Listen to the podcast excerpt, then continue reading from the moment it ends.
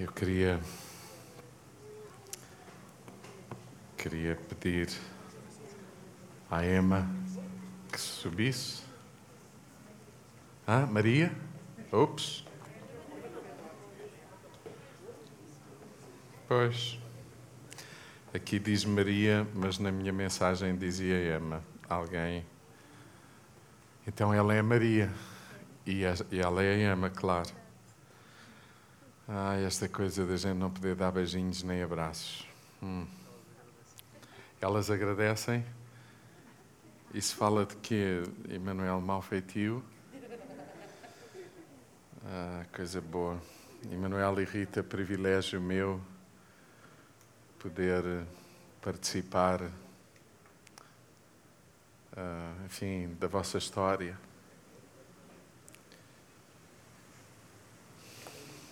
E observar aquilo que a graça né, manifesta na vossa vida, na vossa família.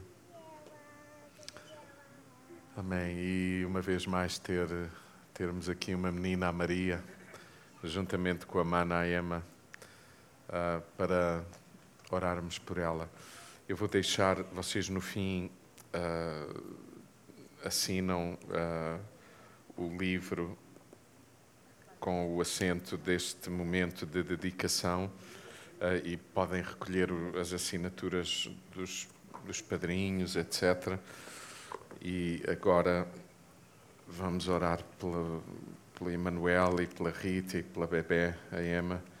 Mas antes eu queria ler um texto e vamos ler juntos. Vamos abrir juntos no Evangelho de Mateus no capítulo 19, diz assim: é um texto conhecido, algumas vezes nestes momentos lemo-lo e hoje voltaremos a lê-lo.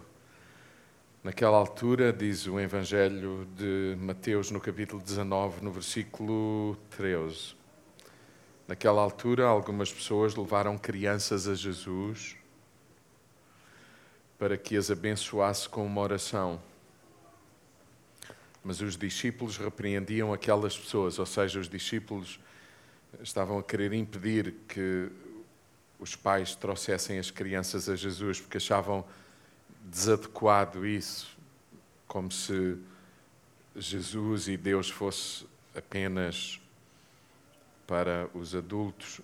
Jesus, observando isso, vendo este movimento dos pais e dos seus discípulos, Jesus, observando isso, diz assim Mateus: Jesus, no entanto, disse: Deixem as crianças vir ter comigo, não as estorvem, porque o reino dos céus é dos que são como elas. E em seguida, diz Mateus, Jesus pôs as mãos sobre as crianças, orou por elas e retirou-se dali duas coisas muito importantes que este texto, três importantes que, entre outras, que este texto nos, nos ensina, Emanuel e Rita, é, por um lado, os pais queriam que Jesus abençoasse os seus filhos por, por ele ser, no entender de alguns, um profeta, um, um grande rabi, alguém com muita sabedoria e graça a Deus, e eles queriam que os filhos recebessem a graça de Deus que estava sobre a vida de Jesus. Eles ainda não tinham entendido quem Jesus era, Deus, Deus feito homem. Por outro lado, os discípulos que tinham o entendimento que tinham, limitado, e diziam: Não, esta coisa de Deus é para os adultos, não, não perturbem o Mestre. Não é? Uh, e por outro, Jesus a dizer: Oh, parem com isso, deixem os meninos vir a mim e vocês, mundo dos adultos, não os impeçam. Vocês sabem, há várias maneiras de impedir os meninos de vir ao Senhor. Uma é aquela, não os trazer, não achar, como muita gente acha, que quando eles forem crescidos tomam as decisões. É interessante porque é que não faz isso sobre estudar, por exemplo. Deixe estar. E porquê que não faz isso sobre quando a gente transmite valores e diz que é tempo disto e que é tempo. Deixem-nos crescer e eles depois logo tomarão, certo? Please. Please. Ah? Essa é uma forma de impedir, mas a outra forma de impedir é aquela que muitas vezes uh, é subtil, que é nós trazemos-los a uma igreja, mas depois a forma como vivemos não, não é traduzida em conformidade com aquilo que a gente diz crer. E isso é um grande impedimento, porque estas crianças, Emanuel, não tem mal, filha, não tem mal. Que estas crianças, vocês sabem, são esponjas, não é? elas absorvem, elas olham, e isso pode ser um impedimento. Já agora aproveito para dizer o seguinte: não há ninguém que mais afaste as pessoas de Deus do que aqueles que dizem crer nele. Quando, acima de tudo, por dizerem que creem nele, isso não é traduzido, materializado na existência, na vida. E é, é terrível isso. Então, Emanuel, nós vamos orar. Eu sei que eh, vocês terão orado assim que a Rita soube. Ups, mais um. Eh, não é? A gente diz logo, Senhor, não é, Emanuel? Mas você sabe porquê? Bom, eu não posso perder muito tempo, que o programa hoje está cheio e vocês têm que ir para casa cedo por causa do que estamos a viver. Mas eu percebo o Emanuel e a Rita para dormir é o caso sério, não é, Emanuel e Rita? O, o Emanuel, um dia destes, só uma, só uma inconfidência, uma.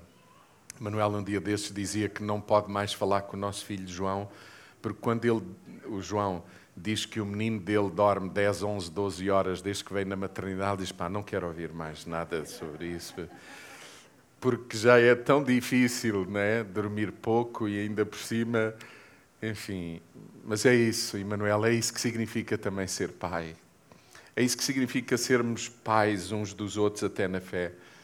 É algumas vezes dormir menos ou dormir pouco. Vamos abençoar, mas vamos lembrar isto. O texto ensina-nos isso. Jesus orou, mas antes de, antes de orar, ele disse: Não os impeçam.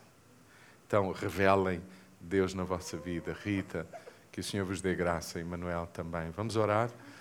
Pai, nós queremos, como família, como comunidade, abençoar a Maria, mas também queremos nos dispor para ser uma bênção para o Emanuel e para a Rita. E, Senhor, dá-nos a todos, como família, a graça de ver a Maria cheia do conhecimento de quem Tu és, por inspiração das nossas vidas e por revelação do Teu Espírito também. O mesmo pela Ema, e, Senhor, que nesta família tu sejas glorificado mais e mais, mais e mais, mais e mais, para a glória do teu nome. E que essa revelação de quem tu és prossiga das filhas do Emanuel e da Rita para os, para os netos e para os bisnetos, por amor do teu nome. E dá-nos a nós a graça de podermos participar disso. Em nome de Jesus nós oramos. Amém. Vamos dar uma salva de palmas a Deus pela vida da Maria.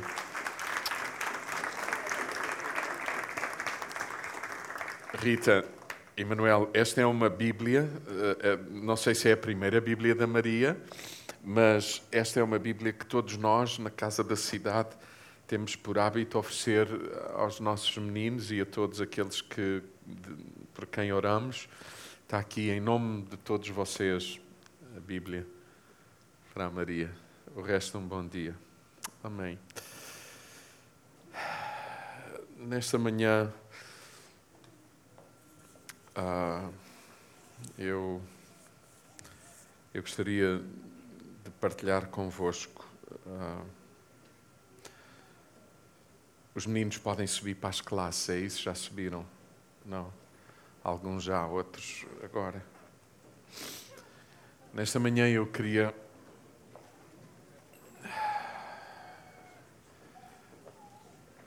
Queria partilhar convosco um,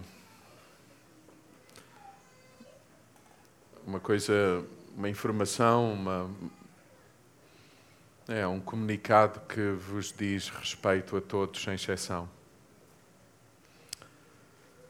A todos aqueles que dizem congregar conosco, pertencer a esta família, a esta comunidade, e obviamente que nestas duas celebrações de hoje, por um lado, infelizmente, por outro, pode ser um bom sinal.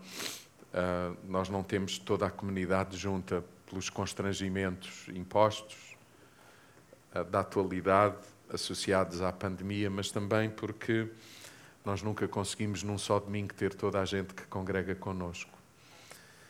Mas também por isso nós vamos deixar o conteúdo desta partilha nas redes sociais um, e queremos assumir isso diante de todos.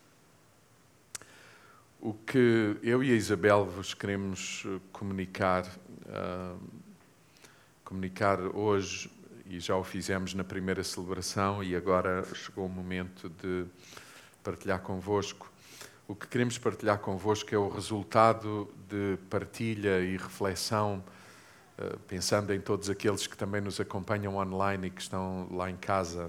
Perdoem-me, eu uh, estava a esquecer-vos e é também muito importante, vocês que estão desse lado, é para vocês que me dirijo também Queremos comunicar-vos o resultado de partilha e reflexão, um resultado de uma partilha e reflexão no seio da equipa pastoral. Um, e o que partilho hoje convosco é do conhecimento e, e anuência da direção da Igreja, dos corpos gerentes, do Conselho da Igreja, bem como de inúmeros líderes e pessoas responsáveis na nossa comunidade. Portanto, o que agora estou a tornar público já antes foi partilhado com os órgãos da Igreja, liderança da Igreja formal e informal. Infelizmente não consegui fazer com todos.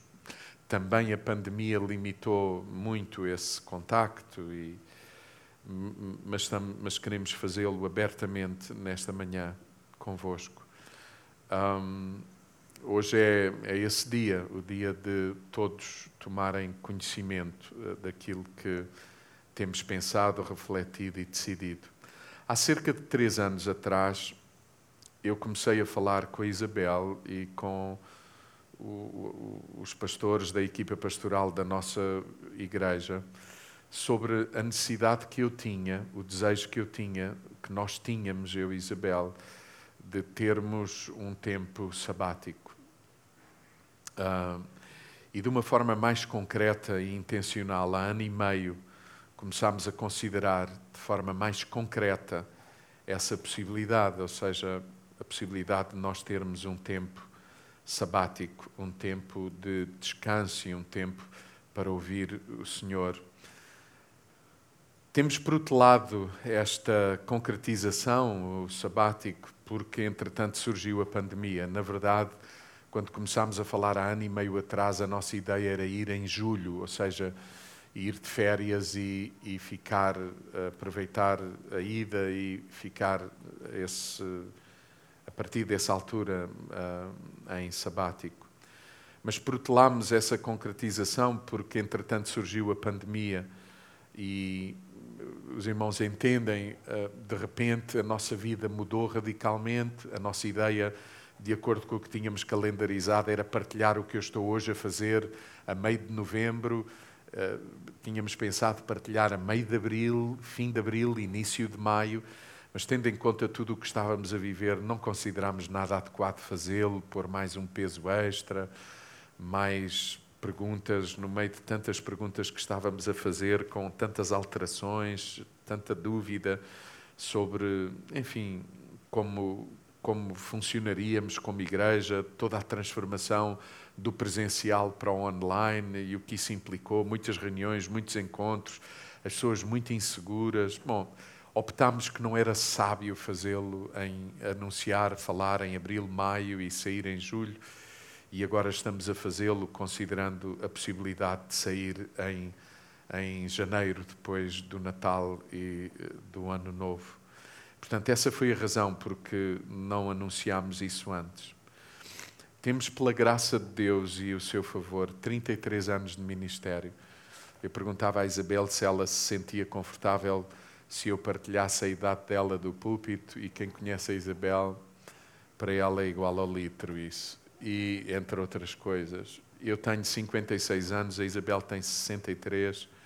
Eu sei que ela não parece, há quem tenha o mérito disso, mas Uh, são 33 anos de ministério ao fim deste, ao fim de um percurso inerente a quem uh, está como nós no ministério.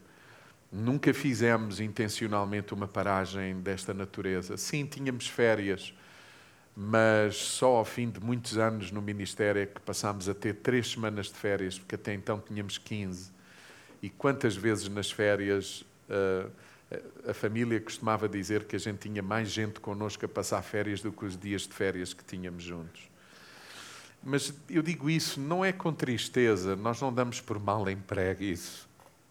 Sim, foi muitas vezes difícil, cansativo, duro, sim, muitas vezes roubámos. Uh,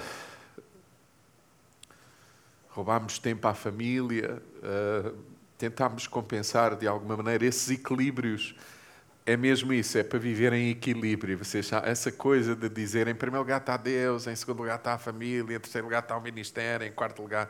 Eu quero que vocês mostrem pela Bíblia onde é que isso está escrito. Uma vez que Deus é o Senhor da nossa vida, tudo o que fazemos na vida é sagrado e é prioritário, e o problema é depois, em função daquilo que vai acontecendo, gerir bem isso. E, e há momentos em que é difícil, e eu reconheço que nem sempre fui muito sábio não sei se hoje estou mais sábio, acho que sim, pelo menos mais sensível estou.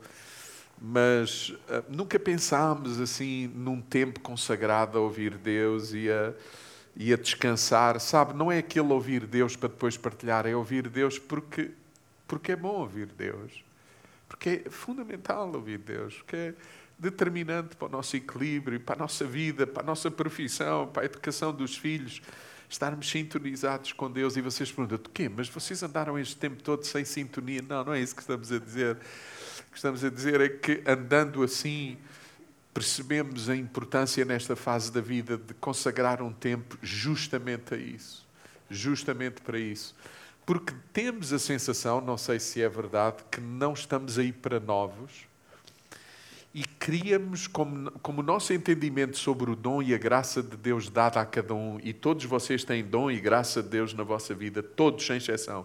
Não há ninguém que tenha o Espírito de Deus na sua vida que não tenha graça, dom, talento para abençoar os outros. Não há ninguém. Essa ideia de que o pastor é que é, nós não, isso lamento, mas tem nada a ver com o Evangelho.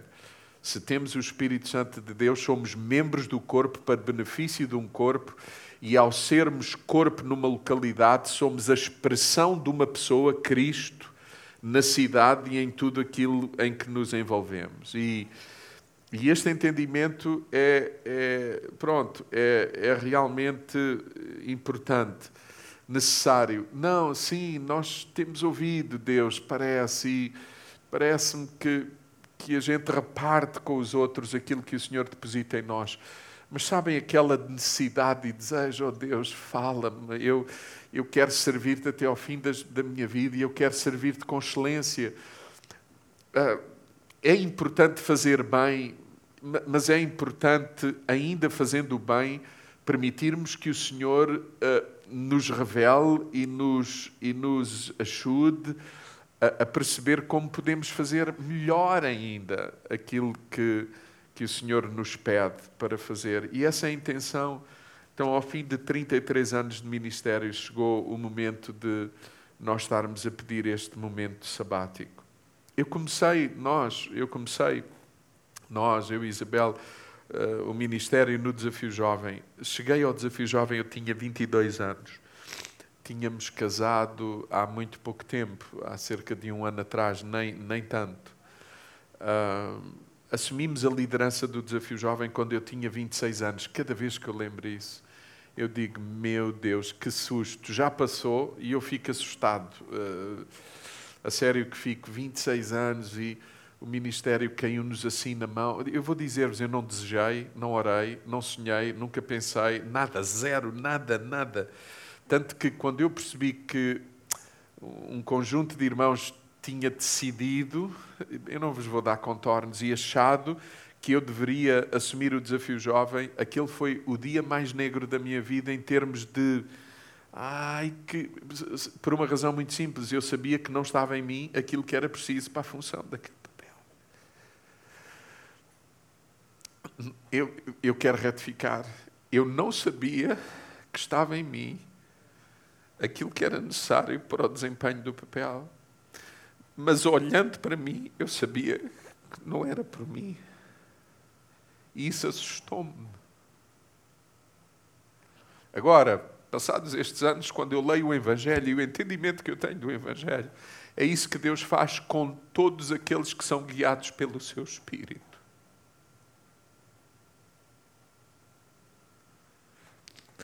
Não está em nós, nossa natureza, mas está em nós quando Deus nos chama e nos manda ir e fazer. Está em vós tudo aquilo que a palavra. Está em vós a graça e a capacidade para viverem de acordo com aquilo que a palavra de Deus diz que é para ti e com o que quer que seja que o Senhor peça de ti. Porque Ele está em ti. Não tem a ver com capacidade humana, tem a ver com disposição, disponibilidade. E isso é verdade para todos os domínios da nossa vida, todos, sem exceção. Agora, o nosso problema é se nos decidimos humilhar e dele dependermos e deixarmos que ele nos conduza. Eu tenho que vos dizer que quando isso aconteceu na minha vida, e há aqui gente, o Chico e a Ana, gente fiel, por quem temos um carinho e um apreço. Ainda que tão poucas vezes o revelamos, porque são tantos a fazer, é uma correria. Daí o Raul, tanta gente, escute aqueles dias a seguir à tomada de consciência do que Deus estava a pedir de nós foi tão difícil. Muito difícil. Eu entrei num desespero quase. Eu não descansava. Eu não... Até que houve um dia, isto foi em maio, quando a coisa aconteceu, um dia de outubro.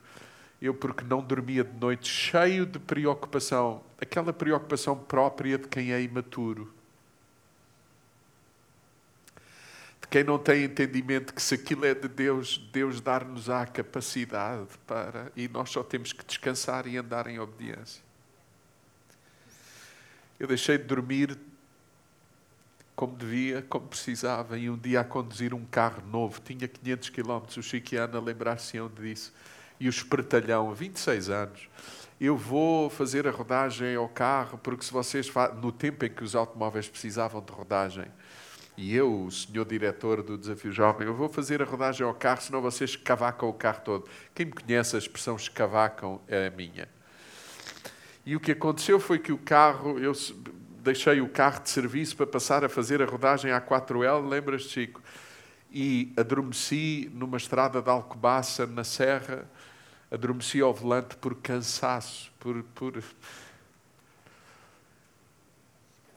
E escavaquei o carro todo o carro veio por uma ribanceira abaixo, um uma quantidade de pessegueiros naquela encosta, o Nisha, que está em casa e que nos ouve, foi ele e a Isabel lá buscar-me. Os bombeiros, quando chegaram ao pé de mim, o carro ficou completamente destruído. O carro foi dali para a sucata com 500 quilómetros. E tudo o que eu ouvia, tudo o que eu ouvia, vi-me aflito para sair de dentro do carro porque o tejadilho ficou encostado aos bancos da 4L. Eu não tive um arranhão, não tive nada. Estraguei um blusão de cabedal porque os vidros decidiram rasgar-me o blusão. Mas eu não tinha um corte, nada. Vocês não me perguntem como foi, não faço ideia. E não era tão fofo como sou hoje. Portanto, a questão. Eu não sei o que é que aconteceu. A verdade é que quando o carro parou no fundo da ribanceira e com uma estrada de, de pessegueiros partidos. Eu só ouvia o Espírito de Deus dizer: só.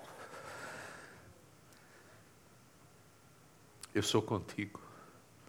Foi preciso um, um momento traumático para perceber, relaxa.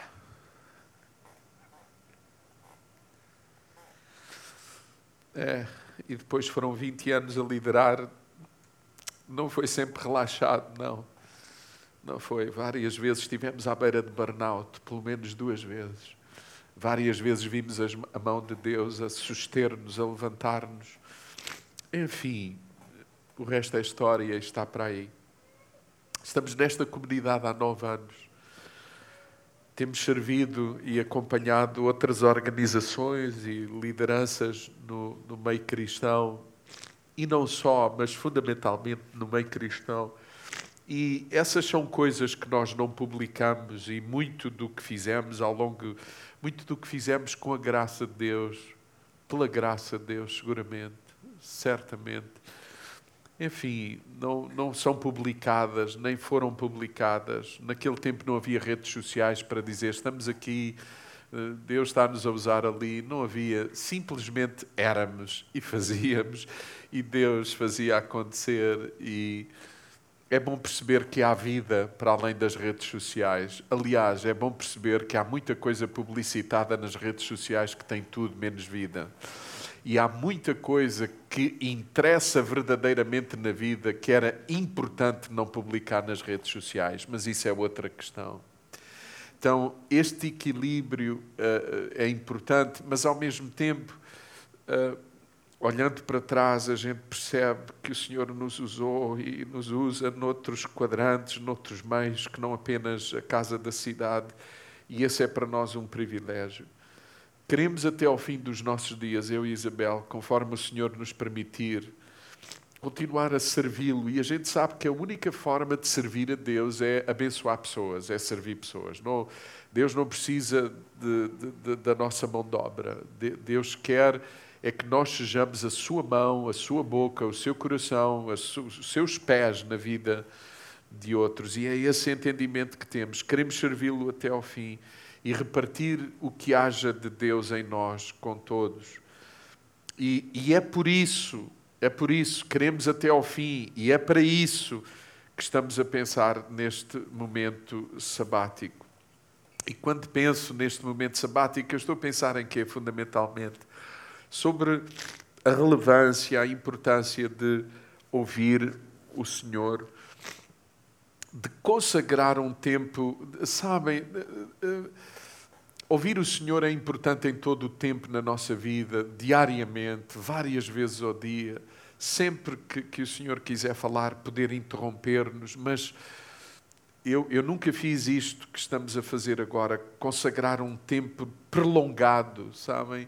Onde a ideia é mesmo estar ali relaxadamente, descansado, sem pensar naquele problema, naquele desafio, naquele. Se entende? Não, não sei se toda a gente para dizer: Senhor, eh, eu preciso de ti, não é tanto por causa dos outros, isso é importante, mas também eu quero mesmo que tu sejas o meu pão, o meu alimento, e, e, e, perceber isso. Eh, mais importante do que o meu papel é quem eu sou para Deus, e há momentos na vida em que isso tem que ficar muito claro, especialmente quando, pensando em ter 56 e 63 anos, a gente percebe quantos anos o Senhor nos dará mais.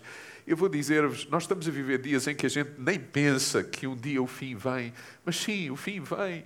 E a, e a grande questão é, é, é, darmos tudo o que somos e tudo o que temos até ao fim, com, você sabe, de coração, claro, com limitações, porque, porque, porque é disso que também estamos a falar, mas mas não com intensidade limitada, nem com disposição limitada, nem com ah, aquela, sabe, aquela determinação que eu acho que é, que é necessária e que tantas vezes no ramo-ramo da vida, na, sabem, no, no, na mesmice, na continuidade dos afazeres, nós nem percebemos aquilo que estávamos a lembrar ao Emanuel e à, e à Rita, o que é que a gente está a passar para os filhos, o que é que fica depois de, de nós não ficarmos mais.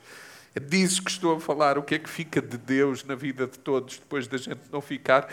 O que é que fica na vida dos nossos filhos, dos nossos colegas, da nossa família? Então, nesse sentido, quando eu penso no sabático, é isso, ouvir Deus, ter mais noção de quem Ele é, de quem eu sou, de quem eu não sou, mas Ele é, etc. Consagrar tempo para o escutar. Eu tenho muita vontade de ler coisas que não consigo ler nesta altura, com os afazeres, com a correria. Ler. Eu tenho no meu escritório uns 30 livros que estão eh, lá num lugar onde eu já ando a dizer há algum tempo: este vai comigo para sabático, este vai. Porque lemos apenas uma porção, mas não conseguimos ler tudo, porque há isto, um telefonema, um aconselho. Enfim, muita coisa. Eu tenho muita vontade de ler mais, de, de, de aprender mais. Este é um momento, confesso-vos, em que teremos que dar alguma prioridade ao cuidar de nós mesmos, ao descansar confiadamente nele e de forma prolongada, ah, como estamos a, a repartir convosco de, de, eu quero descobrir alguns interesses que eu tenho e que infelizmente não tenho conseguido muito desenvolver. Eu quero descobrir hobbies novos, pintar, sei lá. Eu quero perceber se ainda tenho jeito para desenhar aos anos que não desenho. O ano passado tentei, mas depois é isto, é aquilo e a coisa vai ficando para trás. Sim, eu quero, eu quero usufruir da vida, cheirar, saborear, você percebe? E perceber Deus em tudo isso. Ah, ah, quando penso no sabático, é disso também que estamos a, a pensar. Nós queremos, se possível, estar também com os filhos e com, com os netos, os filhos e as filhas e os netos estar com outras lideranças para com eles aprender, sermos inspirados e partilhar o coração. E, e, nesse sentido eu louvo a Deus porque uma série de amigos, uma quantidade de amigos e pessoas em todo o mundo, quando souberam que nós estávamos a pensar ter este tempo, perguntam-nos imediatamente: vocês têm casa, vocês têm para onde ir? Porque é suposto que a gente saia, não fique. E muitas oportunidades apareceram, mas nós também estamos a querer intencionalmente estar com pessoas com quem já desenvolvemos relação e, e, e aprofundar essa relação e, e sofrermos, no bom sentido, mais influência e sermos influência em alguns contextos que já vos explico. Quando estamos a falar disto, sabático, queremos deixar claro, e isto é importante para nós, para mim, para a Isabel dizê-lo, deixar claro que nós estamos bem, eh, ou seja, Sim, é isso. Nós estamos bem. Eu não estou em burnout, eu não estou saturado, cansado. Não é nada disso. Não há nenhuma razão que nos force a parar. E, e há momentos e há razões que nos forçam a parar. Eu sei que há. Eu estou perto de pessoas que passaram por isso, mas pela graça de Deus, e eu não digo isso em bicos de pés, é, é, é a nossa realidade. Nós estamos bem, não, não, há, não há problemas de natureza saúde, relacional, tipo a Isabel bate-me muito e discutimos muito e não, não é isso. Riam, riam. Mas é possível, somos pessoas como os outros. Se alguém sabe do que eu estou a dizer. Pode haver desencontros nas relações até dos pastores, sim. A grande questão é se há igrejas preparadas e igrejas e estruturas, lideranças que cuidamos uns dos outros. Alguém porque os pastores não são super-homens, nem algumas vezes podem ser super-egos, mas não são super-homens, são pessoas, são pessoas como as outras. Mas não é esse o caso, a Isabel que sabe, quem está perto sabe, os nossos filhos sabem. Não há essas razões, essas razões não existem. Pela graça de Deus, eu não estou a dizer isto de forma arrogante. Eu estou a dizer, estou a dizer isso para vos descansar. Quero dizer-vos também que se houvesse, eu gostaria de dizer que há eu gostaria de dizer que há. Como também nós encorajamos a que vocês partilhem as dificuldades. Eu gostaria de dizer que há, mas não, não é isso, não, não são essas as razões, não há, eh, enfim, não há esses problemas. Não, há somente, e eu escrevi somente com letra maiúscula, porque não é um pormenor somente, é um por maior. Há somente em nós um grande desejo de consagrar este tempo ao Senhor da nossa vida para o escutar, nós precisamos disso. Tem sido um grande, grande privilégio trabalhar, servir com pessoas com o caráter e os dons que a nossa equipa pastoral tem, todos, sem exceção. Gente com caráter, gente em quem reconhecemos graça, favor de Deus, voz de Deus, instrumentos de Deus na nossa vida e na vida uns dos outros e na vossa vida. É um privilégio. Tem sido um grande privilégio também para mim, grande, pastorear, pastorear esta comunidade, liderar esta comunidade composta por pessoas com tantos dons, talentos, disposição e graça de Deus. Nós sentimos-nos realmente muito honrados por todos vocês nos acolherem, valorizarem acolherem e valorizarem o dom de Deus que possa haver em nós. Há muita gratidão, sentimos muito favor nesse sentido e eu quero agradecer-vos e reconhecer isso. Tem sido também para nós um grande privilégio perceber e escutar uh, que nós, como comunidade, como igreja, como equipa, como família, temos sido de inspiração para, para muitos outros ministérios, apesar das nossas imperfeições e limitações. Há uma, há uma série de, de comunidades e de líderes e de pastores que, que encontram no nosso meio abrigo, acolhimento, inspiração, uh, modelo. E não quero com isso dizer que, que, há, perfeição ou que há ou que, enfim, que, que, nós somos pessoas ilimitadas. Não, não, não, não, não é isso. Somos imperfeitos e limitados, mas é para mim um privilégio perceber que temos servido de bênção para o outro. E quando eu digo temos servido, não sou eu e Isabel, é toda uma equipa porque há muita gente a beneficiar daqueles que hoje são a nossa equipa. Na nossa ausência, ou com a nossa ausência, tudo funcionará como até aqui, ou seja, a equipa, as pessoas que têm estado presentes na equipa pastoral têm assumido que ficarão juntas, coesas, têm assumido uh, que, que serão responsáveis, que assumirão a responsabilidade de pastorear e de liderar esta comunidade que o Senhor nos tem constituído como pastores, ou seja, na minha ausência, a equipa que já está comigo, ou eu com eles, que somos uma equipa, tem assumido essa responsabilidade de estar juntos, de fazerem aquilo que já fazemos, como fazemos juntos. Quando pensamos no, nesse momento sabático que teremos, desejamos muito, e isto é importante também que seja dito, desejamos muito e diante do Senhor quero dizer isso com o entendimento e a revelação que temos hoje, é isso que está no nosso coração. Regressar a esta equipa e a esta igreja, a esta comunidade, de forma a que possamos ser na equipa e na comunidade a influência que, que temos sido até aqui. E também a equipa pastoral deseja isso, que, que no nosso regresso a gente volta a casa, esteja em casa e seja a influência que, que já somos. Uh, e, e eu espero que depois deste momento sabático para nós e para todos eles e para vocês, cada um de nós possa ser realmente mais instrumento e de mais inspiração para a nossa comunidade e a nossa cidade apesar de tudo ficar em funcionamento como está até aqui, ou seja, com uma equipa, a igreja não é o João Martins, a igreja é, é, somos todos, somos todos nós. E a liderança da igreja não é o João Martins, é uma equipa. Eu não decido nada assim, não. E muitas vezes a iniciativa nem, nem tem que partir de mim, necessariamente, em vários aspectos.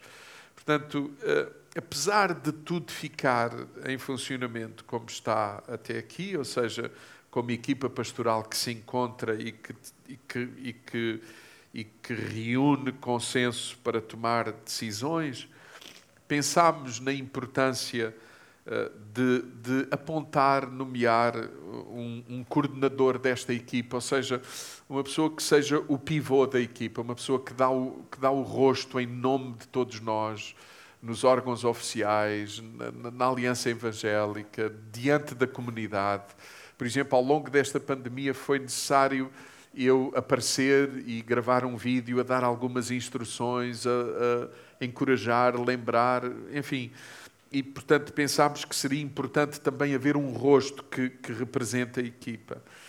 E depois de termos conversado, uh, com os pastores, a direção da, da igreja, os corpos gerentes, o conselho da igreja e também alguns líderes uh, na nossa comunidade, gente que tem responsabilidade e são pessoas de influência, mesmo que não tenham nenhum cargo, nenhuma função na estrutura. Depois de, de conversarmos, falarmos com.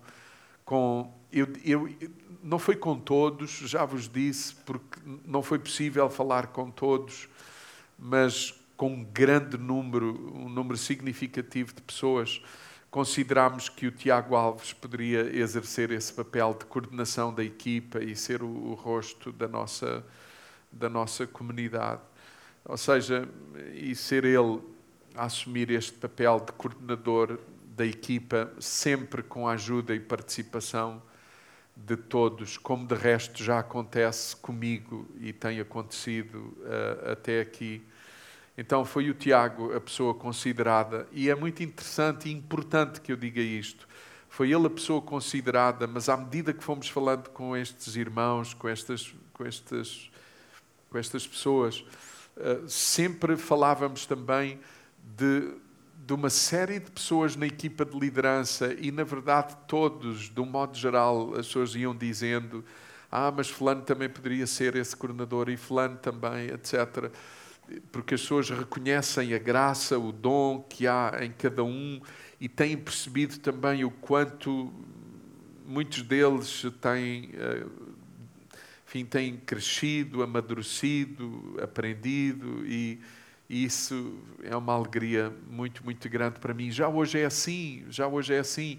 Há irmãos que, que quando precisam de ajuda, não procuram a mim, procuram, procuram o Paulo, procuram o, o, o Ricardo, o Nisha, o, o, enfim, procuram alguém da equipa pastoral e, e, e, é ótimo que assim aconteça e eu estou muito tranquilo com isso, estamos, eu e Isabel, tranquilos com isso dizer-vos o seguinte: durante o tempo da nossa, da nossa ausência, estaremos, se o Senhor permitir, e vocês percebem o que eu quero dizer, se o Senhor permitir, os aeroportos fecham, é proibido sair. Então, na verdade, nós deveríamos pensar assim todo o tempo, ou seja, a gente planeia, mas o Senhor é que sabe. O apóstolo Tiago fala-nos disso.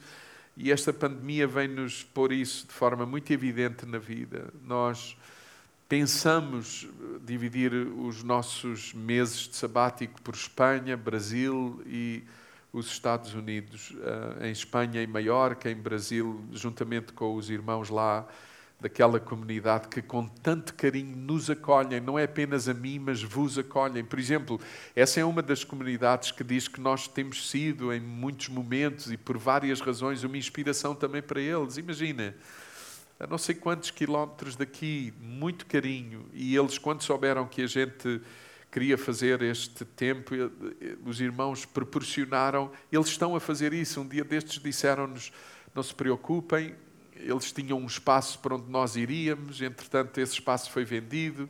Eu dizia: Bom, não, não, não, não, não se preocupem, Deus abrirá outras portas. E os irmãos estão a dizer: Não, não, a gente vai fazer o que está ao nosso alcance e alugar o que for preciso para vos acolher, para vos receber.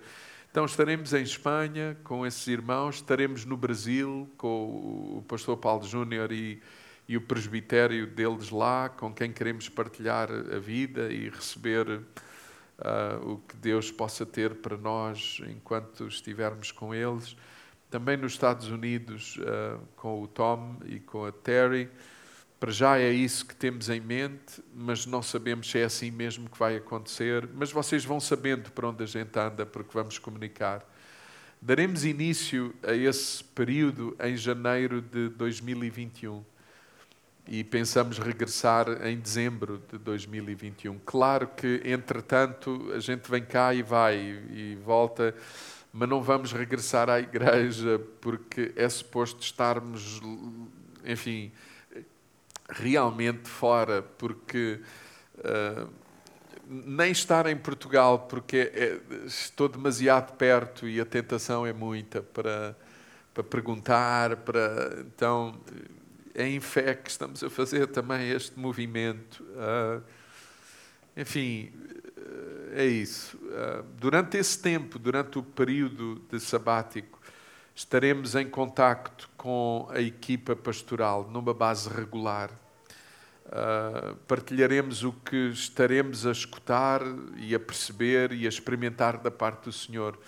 Vamos fazer isso com a equipa pastoral. A equipa reúne-se todas as semanas, de modo geral, à quinta-feira, e vamos encontrar uma quinta por mês onde eu possa partilhar aquilo que, que, que as impressões que o Senhor vai semeando em nós, o entendimento que vamos tendo, ao mesmo tempo ouvir deles o mesmo, não é ouvir não é ouvir os problemas e as dificuldades, mas ouvir o que é que o Senhor está a fazer neles no meio dos problemas e das dificuldades. É essa a intenção. Um, apesar de ter começado em nós este, esta ideia do sabático, esta necessidade, é nosso desejo, uh, é mesmo nosso desejo e oração. Uh, que este não seja apenas um momento meu e da Isabel, mas que seja um momento da equipa e um momento da igreja. Ou seja, um momento onde todos vamos ter mais que depender de Deus e de ouvir Deus e de permitir que Deus trabalhe na nossa vida. Uh, e, e, essa é, é, a nossa oração. Ou seja, não será apenas o meu sabático, nosso, meu e da Isabel, mas nosso, equipa pastoral, comunidade onde todos percebemos a necessidade de escutar mais de Deus, de, de o ouvirmos e de nos deixarmos conduzir por Ele. Um, e, e, a nossa oração é esta: que toda a igreja fique nesse mesmo espírito, atitude e sintonia. Ou seja, de forma que não se diga é o João e a Isabel que estão de sabático, estamos todos. Percebemos a necessidade que temos nos dias que estamos a viver de depender mais de Deus e de saber de ouvir o que Deus tem preparado para nós, para andarmos descansadamente uh, nesse propósito e nesse entendimento e vermos Deus a usar-nos mais, a todos, vocês incluídos. Acreditamos mesmo e confiamos que o Senhor nos conduzirá a todos. Vamos ver a sua provisão a todos os níveis durante este ano. Vamos ver a provisão. Os irmãos sabem, todas as vezes que no texto bíblico o povo de Israel vivia um ano sabático de sete em sete anos, o que o texto diz é o seguinte: é que no sexto ano Deus abençoava de tal maneira, ou seja, Deus já tinha em depósito na vida de todo o povo aquilo que eles precisariam para o sétimo ano e para o oitavo ano. Portanto, no sexto eles comeriam do que, colhi, do que colhiam, do que, do que colhiam seria suficiente para o sétimo ano em que eles não semeariam nem trabalhariam, mas havia o que era necessário para eles viverem, e no oitavo, quando semeavam e ainda não tinham colhido, o Senhor era o sustento em todo o tempo. Queridos, deixem-me dizer assim: nós precisamos de perceber e experimentar isso e viver com mais confiança em Deus mesmo. Não é pela força do nosso braço. Sim, o nosso braço está envolvido no, em tudo o que diz respeito à vida, mas também é do Evangelho percebermos, sabermos e termos essa revelação e experiência de que é do Senhor que vem tudo aquilo que diz respeito à vida. Não andeis ansiosos por coisa alguma, façamos o que está na nossa mão, mas percebamos que em Deus e com Deus eh, nós temos aquilo que é necessário à vida. Então, que experimentemos todo isso, todos isso neste momento. E por isso eu, eu digo, reforço, acreditamos e confiamos que o Senhor nos conduzirá a todos e veremos a sua provisão a todos os níveis. Ele cuidará de nós e nós cuidaremos uns dos outros, porque não é só Ele cuida. Ah, como há pouco, o mesmo princípio, o Senhor abençoou, mas diz: Mas olha, vocês não impeçam, facilitem. Tanto eu abençoo, mas vocês façam também de acordo com esse entendimento. Então, a equipa que fica precisará do vosso encorajamento, precisará da vossa oração, precisará da vossa contribuição, da vossa fidelidade, generosidade a todos os níveis. Alguém entende o que estamos a dizer? Isso é igreja, isso é ser verdadeiramente família e igreja.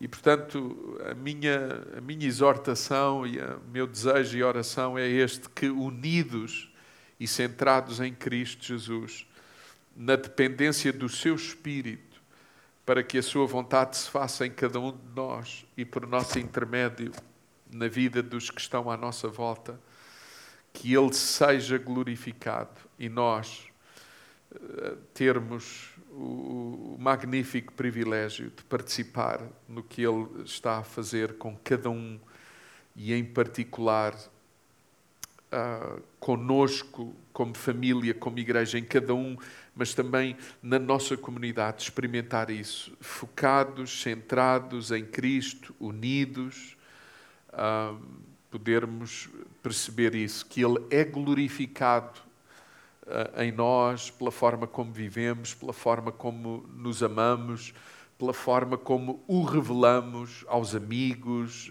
na família, na cidade, no local de trabalho. Essa é a minha oração, que, que, que cada um de nós, neste momento que agora consagramos para um momento sabático que não seja apenas o do João e da Isabel, mas de todos nós. Um momento para dependermos mais de Deus, um momento para ouvirmos mais, mais Deus. Eu estou consciente que na minha ausência há um espaço que precisa de ser preenchido a vários níveis. Já mais, várias pessoas me disseram, pastor, mas agora este ano, quem é, com quem é que vamos conversar? É, é isso mesmo. Perceber isso, descobrir isso.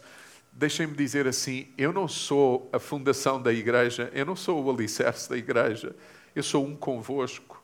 Eu reparto é o que tenho em mim convosco. Aprendamos todos a fazer isso, em nome de Jesus.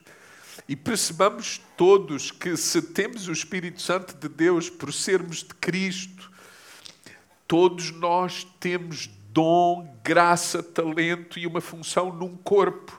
Exerçamos essa função abnegadamente, intensamente e todos dependendo de Deus. Não pode ser apenas um, um grupo de pessoas, uma elite. Todos, que todos sejamos revelação de que Deus está em nós, que todos sejamos facilitadores de que Deus seja conhecido e glorificado por intermédio da nossa vida. E essa é realmente a nossa oração. Então, é, eu tenho consciência de que eu estou a provocar com este movimento quase que um sabático. Você entende? Empurrar-vos a todos para dependermos mais de Deus. Mas eu tenho mesmo isso em mente também. E Digo isso com temor, uh, em oração, uh, em parte com confiança, em parte uh, temendo, mas ao mesmo tempo sabendo que a igreja é do Senhor e é Ele que edifica e é bom que a gente aprenda a depender dEle. Que aprenda a ouvir a Sua voz. Que consagre tempo a ouvi-lo para que a boa, agradável e perfeita vontade de Deus se faça em cada um. Eu queria partilhar convosco nestes minutos que me restam ainda, e são oito, um texto do Salmo 37, e evidentemente que não vou partilhar convosco tudo o que escrevi.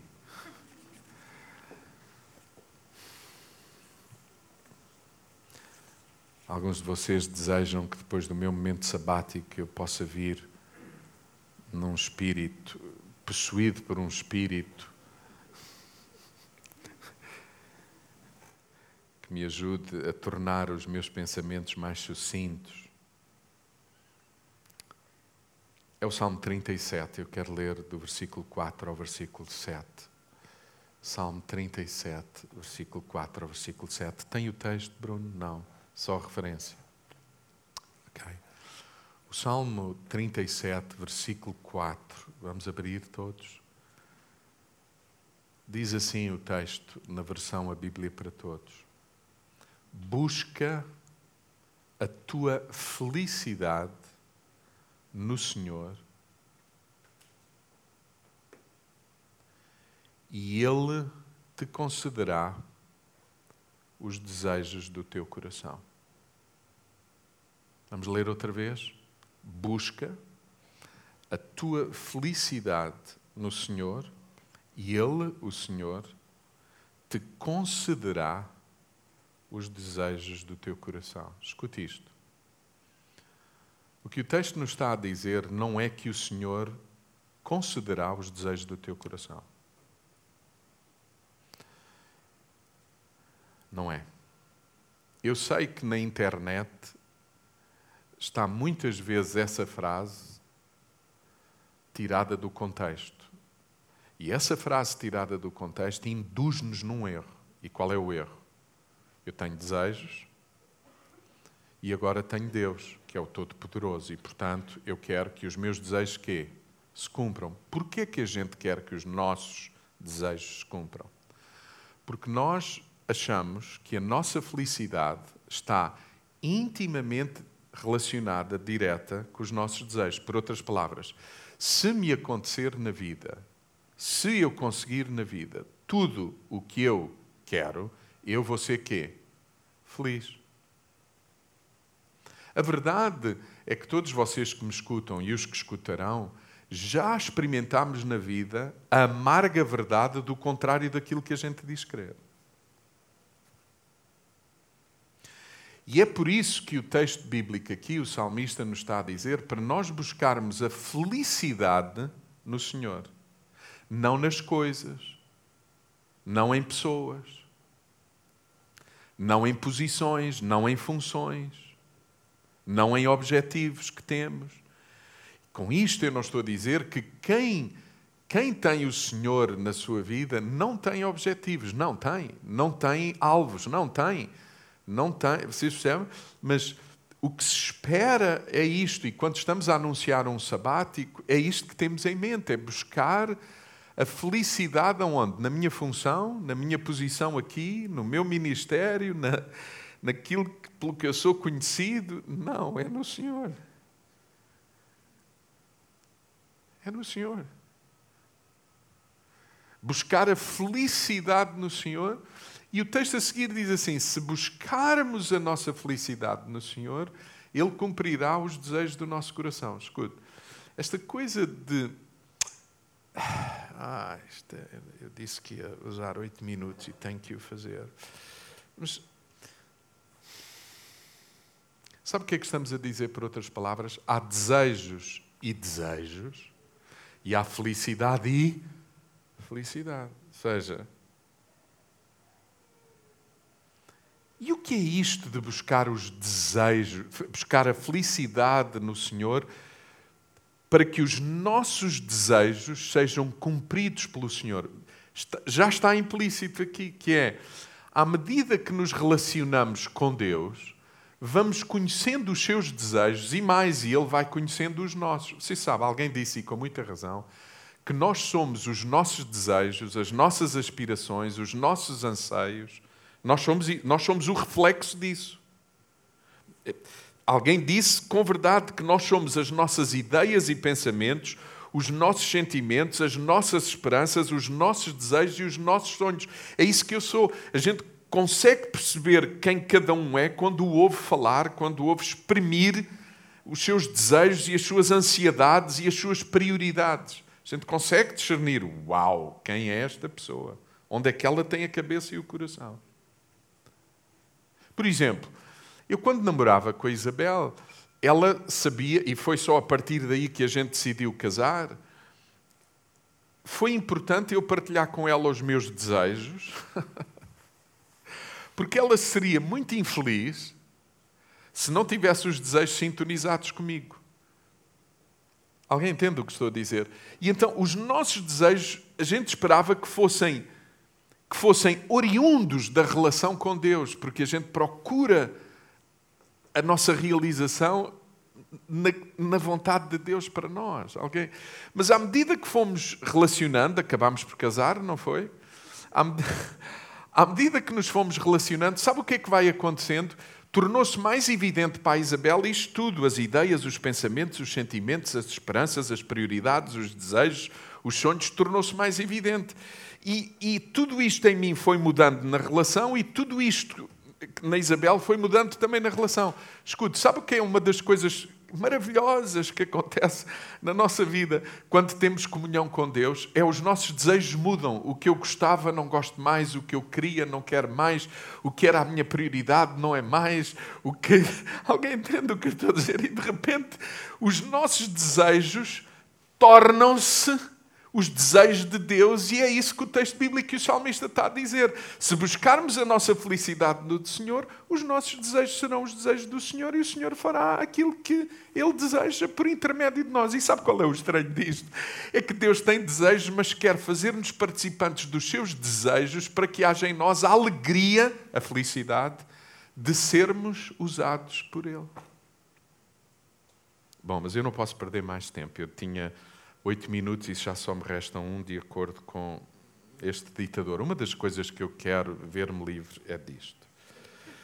Segundo aspecto, diz o texto, é o seguinte: põe a tua vida nas mãos do Senhor, confia nele e ele te ajudará. põe a tua vida, põe a tua vida, escute, pôr a vida não é aquela coisa, levanta a mão, pus a vida. Não, essa coisa de levantar a mão, quem quer, quem quer dar a vida ao Senhor. Ouça, sabe o que é pôr a vida nas mãos do Senhor? É não atirar de lá nunca em nenhuma circunstância, em nenhum assunto da vida.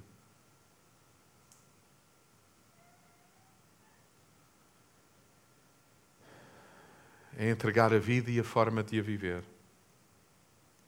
Ou seja, não é continuar a fazer o que fazíamos, mas agora com a sua bênção. É muito mais do que isso. É deixar a vida, é deixar o pecado que tão de perto nos rodeia e ah, você percebe as reações, o que dizemos, a falta de humildade, o orgulho. Alguém sabe do que eu estou a falar? Alguém aqui tem problemas com orgulho? Não percebo. Não, tem? Você, reconhecemos no mínimo isso? Sim? Você sabe, é deixar a velha forma de viver. No texto bíblico, a palavra deixar está muito presente. Escute, não é possível fazer a vontade de Deus sem deixar. Por isso o texto bíblico diz assim: deixará o homem, logo lá em Gênesis, o pai e a mãe para experimentar uma novidade, que é a vontade de Deus. Será o homem pai e mãe para se casar. E que novidade! E o que ela traz à vida. Por exemplo, quando o Senhor chama Abraão, aquilo que, que o Senhor diz a Abraão é: deixa a tua casa, a tua parentela, a tua terra, a tua cultura, e eu te mostrarei. Deixar. Já agora deixem-me dizer assim: escute isto por, por amor do Senhor, escute isto.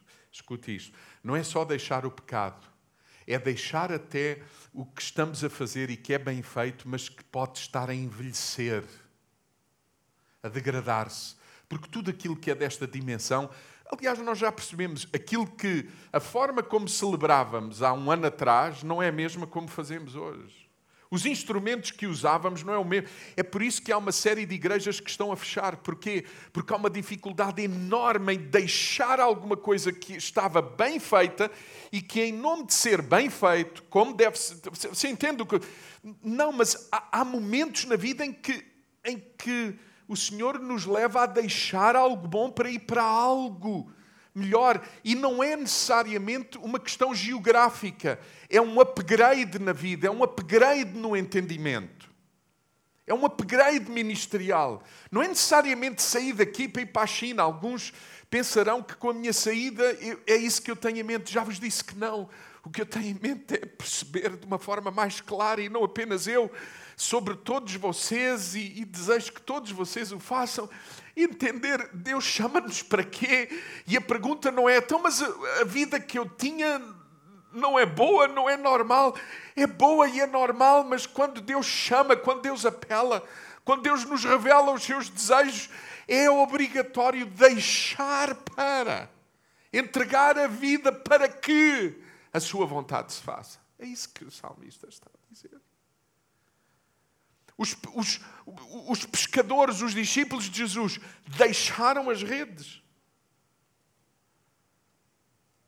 Jesus, para fazer o Filho, Jesus Cristo, para fazer a vontade de Deus, o que é que diz o texto? Deixou o céu. E vindo a nós em forma de homem, o que é que diz o texto? Deixou a possibilidade de ser o homem mais famoso pelo poder que tinha e a sabedoria que tinha. Mas esvaziou-se, como o pastor Paulo ensinava a, a, a semana passada, e fizemos um, um, podcast esta semana, e por falar nisso, o podcast é uma oportunidade para todos na casa e outros podermos refletir, considerar alguma coisa que é partilhada ao domingo também. Esvaziou-se a si mesmo e, sendo humano, tomou uma forma que nos dizia que ele deixou tudo aquilo que os humanos não deixariam. Submeteu-se ao Pai e fez a sua vontade, deixou de parte as suas ideias e, disposto a passar pelo sofrimento para que a vontade de Deus se fizesse. Entrega o teu caminho ao Senhor, confia nele e Ele te ajudará. Ele te dará aquilo que é necessário e que diz respeito à vida e ao propósito de Deus para a tua, para a nossa vida. É neste espírito que estamos em sabático. Terceiro aspecto. O texto diz assim: Ele fará brilhar, já só falta uma, Ele fará brilhar a tua retidão e a tua justiça como o sol brilha ao meio-dia. Ou seja, o que o salmista nos está a dizer é: confia que Ele pode o que tu não podes, o que nós não podemos. Confia, confia.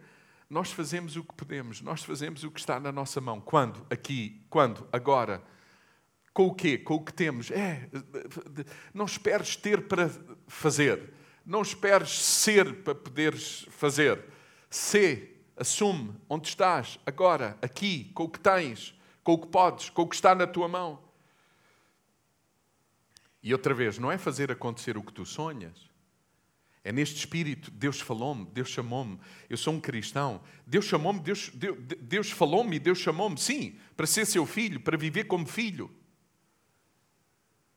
Para viver como filho. Deixando para trás os nossos sonhos para alcançar o que é eterno. E é Ele que nos dará aquilo de que nós precisamos, mesmo quando. Irmãos, deixem-me só dar este pensamento. Você sabe, o povo de Israel não entrou na terra prometida, o povo de Israel não entrou na terra prometida em tempo oportuno, não foi por causa dos problemas, do Covid, dos constrangimentos, nada, não, não, não, não foi por causa dos inimigos. Sabe, sabe porquê que o povo de Israel não entrou na terra prometida? Porque o texto bíblico diz que eles, quando foram espiar a terra, dez dos, dos espias que foram espiar a terra, vieram ter com Moisés e declararam diante do povo o seguinte: Nós não podemos entrar na terra porque lá existem pessoas enormes, eles são todos muito maiores do que nós, mais altos, mais fortes. Mas, e entre os maiores e os mais fortes, ainda há uns gigantes. Ainda há uns gigantes. E nós não podemos entrar lá. E a dada altura eles dizem assim: nós vemos-nos a nós mesmos como gafanhotos. Nós somos gafanhotos aos seus olhos. E eles vão mais longe até no, no pensamento. Eles dizem assim, e eles também pensam o mesmo a nosso respeito. Eu quero dizer-vos o seguinte: eles, o povo que era suposto ser conquistado, não pensavam que os espias e que os israelitas eram gafanhotos. Eles é que pensavam que os outros pensavam que eles eram. Você já viu esta dinâmica quando a gente começa a pensar que os outros pensam, que a gente. Sabe o que é que acontece? Nós ficamos paralisados, não avançamos, não fazemos a vontade de Deus, não andamos em fé. Isso não é verdade. Sabe como é que sabemos que não é verdade? 40 anos depois, 40 anos depois, quando Moisés, mais uma vez, bom, envia os espias, e agora já não doze, mas dois, e eles vão à casa de Raab, olha o que Raab diz aos dois espias. Ela diz assim: Por onde é que vocês andaram 40 anos? É porque desde o dia em que, vocês, em que nós percebemos que vocês estavam muito perto das nossas muralhas e das nossas fronteiras e prontos a conquistar-nos, o nosso coração desmaiou, desmoronou, derreteu, ficámos em pânico. Onde é que vocês têm andado? Só agora é que vieram. Quer dizer, isto foi uma estratégia para nos intimidar e meter medo. Nós nunca mais nos erguemos desde esse momento. Mas eles pensavam assim: escute, se Deus disse que era para ir, se Deus hum, nos chamou para fazer a sua vontade, para cumprirmos com Ele os seus desejos, ele preparará tudo o que é necessário para que isso aconteça. E nós só temos que ir e confiar e saber quem somos. Não somos gafanhotos, somos filhos de Deus. E saber quem temos. Temos intimidade com Deus e saber o que Ele tem depositado na nossa vida, no nosso coração, no nosso entendimento, a Sua vontade. E a gente é isso que quer. O que tem que acontecer nesta comunidade e na tua vida não depende necessariamente só da tua força e do teu braço depende essencialmente da intimidade, da comunhão, de buscarmos a felicidade no Senhor e, e, e permitir que os desejos deles, dele estejam na nossa vida. Este é o entendimento do apóstolo Paulo. Escute, quando Paulo diz: Eu deixo para trás. Uma coisa é certa, eu acho que ainda não alcancei tudo aquilo que Deus tem para mim, etc. É este o contexto de Paulo. E deixo para trás o que fica para trás, prossigo para o alvo. Escute, quando Paulo está a dizer que prossegue para o alvo, ele não está a dizer que prossegue para um futuro melhor. O que ele está a dizer é que prossegue para alcançar aquilo que Deus já lhe deu. Aquilo que Deus lhe prometeu e que lhe daria tudo o que ele precisaria, a graça, o favor, tudo de acordo com aquilo que Deus já prometeu e que já deu. Não é futuro? Paulo diz: Eu deixo para trás tudo aquilo que eu já experimentei para prosseguir para aquilo que Deus tem para mim, que já me disse que tem para mim. Portanto, não é esperança de um futuro melhor, é a certeza de que Deus é conosco e que Deus já nos deu aquilo que diz respeito à vida e aquilo que diz respeito à chamada de Deus para nós. Que haja esse entendimento. E por fim, o salmista diz: é, o salmista diz, confia, descansa no Senhor Põe nele a tua esperança. Não tenhas ciúmes dos que prosperam na vida. Descansa. Por outras palavras, descansa. Sabe porque é que há uma série de gente, mesmo entre nós, que não descansam? Porque se comparam com outros e dizem, ah, o outro é melhor que eu, quem me dera ser como ele. Irmãos, eu vou dizer-vos assim: as redes sociais podem ser de muita inspiração, mas são também travão para tanta gente. Que, que quando se compara, queridos, escutem, Parem com isso. Percebam que, que é de Deus que temos que depender, que é na confiança nele que, que temos que caminhar. Não é? Ser autêntico e sem medo. Descansa. Descansa. Não deixes que o orgulho te domine pensando que tu podes sozinho. Não deixes que a preocupação e a ansiedade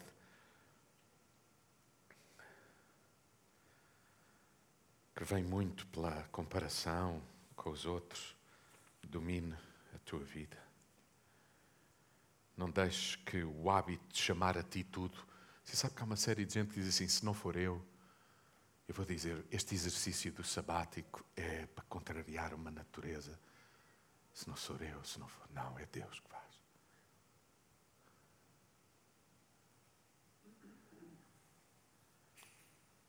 Descansa. Descanse e aprendamos a receber presentes, dádivas, dons da graça de Deus. Descansa, que é uma das maiores provas de que tu crês em Deus. Descansa. O salmista dizia isso. Descansa. Confia, descansa no Senhor e põe nele a tua esperança. Não tenhas nunca ciúmes de nada nem de ninguém. Percebe que Deus é contigo. Vamos ficar de pé.